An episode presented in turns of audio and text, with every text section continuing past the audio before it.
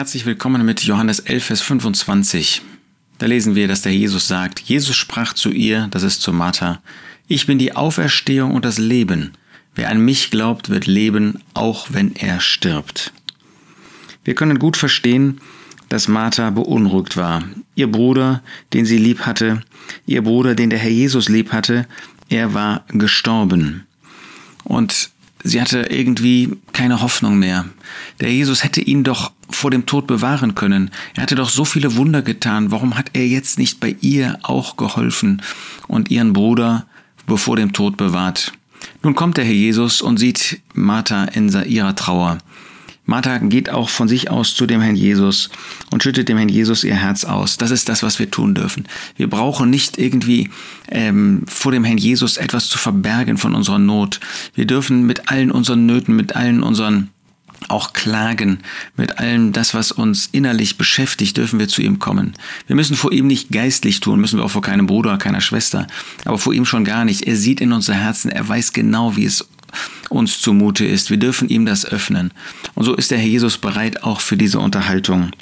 Martha hört dem Herrn Jesus nicht so richtig zu. Sie hat dem Herrn Jesus etwas zu sagen, statt bereit zu sein, das zu erfassen, das anzunehmen, was der Herr Jesus sagt.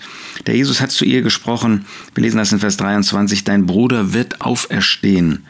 Und Martha sagt, ich weiß, dass er auferstehen wird in der Auferstehung am letzten Tag.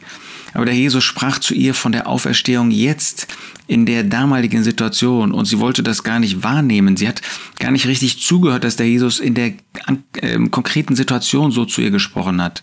Und so sagt der Herr Jesus, ich bin die Auferstehung und das Leben. Wer an mich glaubt, wird leben, auch wenn er stirbt. Das ist natürlich eine ganz grundsätzliche Aussage. Aber der Jesus möchte ihr das als Trost sagen. Ich bin die Auferstehung. Der, der vor dir steht, der ist derjenige, der in sich selbst die Kraft der Auferstehung besitzt, der andere auferwecken kann und der selbst aus den Toten auferstehen wird. Er ist das Leben. Er hat die Quelle des Lebens in sich selbst. Er kann Leben geben, er kann Leben nehmen, er kann Leben bewahren. Und er wird jetzt deinen Bruder, wird er aus den Toten auferwecken.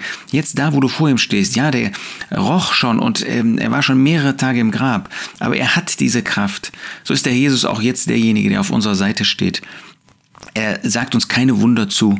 Der Jesus kann auch heute Wunder tun und er tut auch Wunder. Aber er sagt uns nicht, wenn wir krank sind, wenn jemand zu Tode krank ist, dass er ihn auferwecken wird, dass er ihn bewahren wird vor dem Tod. Aber er hat diese Kraft in sich selbst und wenn er sie jetzt nicht wirksam macht, dann hat das seine Gründe. Ach, lasst uns ihm mehr vertrauen. Er hat die Kraft in sich selbst. Wer an ihn glaubt, wird leben, auch wenn er stirbt. Ja, das gilt natürlich in der grundsätzlichen Weise. Aber das kann auch für denjenigen gelten, wie es bei Lazarus damals war, der dann aus den Toten auferweckt wird. Was für ein Wunder hat der Jesus dort gezeigt und hat er damit offenbart, dass er wirklich Macht hat über Tod und über Leben. Dieser Jesus, dieser Sohn Gottes, der steht auch auf unserer Seite und er steht dir bei. Und ich wünsche dir, dass du dieses Bewusstsein hast. Er ist der Auferstandene und er hat das bewiesen, als er selbst an dem ersten Tag der Woche aus den Toten auferstanden ist. Wunderbar, wir fallen in unseren Herzen vor ihm nieder. Er, der er gestorben ist und dann aus den Toten auferstand.